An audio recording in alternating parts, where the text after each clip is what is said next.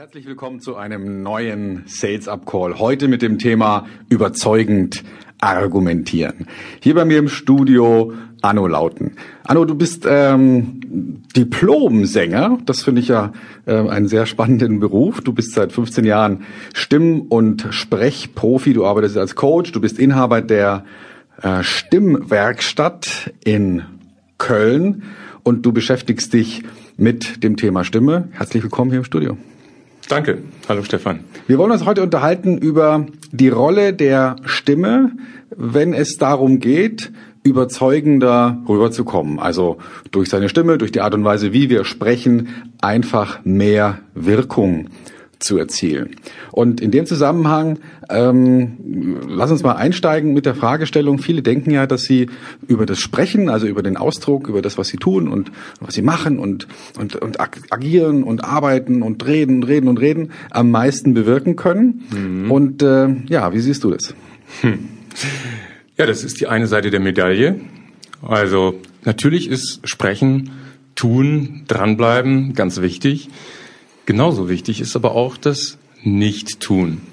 Das heißt, die Gelassenheit, sich mal zurücknehmen, mal nicht sprechen, sondern einfach Raum aushalten. Ja, erstmal, wenn man Gespräch führt, das heißt, wenn man selber der Gesprächsführer oder die Führerin ist, dann ähm, hat man natürlich auch eine Verantwortung und man muss dem Gegenüber auch die Möglichkeit einräumen, über das Gesagte nachzudenken, vielleicht auch Einwände vorzubringen, ne, wo man jetzt einfach nur denkt, das alles zu vermeiden, reden, reden, reden, dann macht man den anderen schnell platt und kann auch ähm, möglich, möglicherweise gute Absichten, Kaufabsichten dadurch zerstören.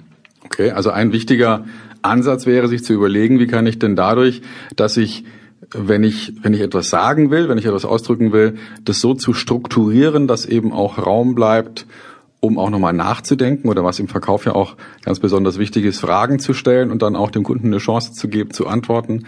Wie oft habe ich das in meinen Seminaren, dass die Leute sogenannte Fragebatterien stellen. Ja, die wollen irgendwas wissen und stellen dann drei, vier Fragen hintereinander, ohne eine Antwort abzuwarten, vor lauter Ungeduld. Und da wäre es doch viel besser, einfach auch mal die Ruhe zu bewahren und den anderen nachdenken zu lassen und dann zu Wort kommen zu lassen. Ich sage auch manchmal ganz bewusst so eine Pause in den Raum stellen und in die Pause reinlächeln. Finde ich absolut richtig.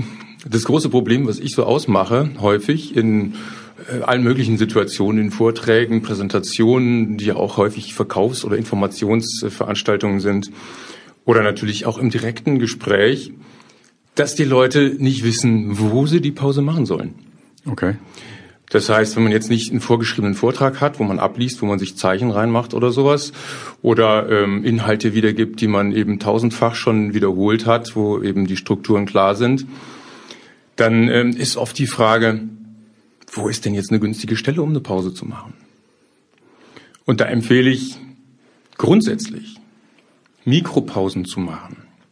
Mikropause, das hört sich interessant an. Was meinst du damit?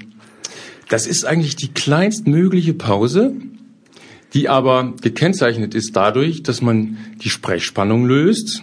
Also in der Sprecherziehung, Stimmbildung nennt man das ähm, Abspannen. Und dass man sich aber auch selber wahrnimmt.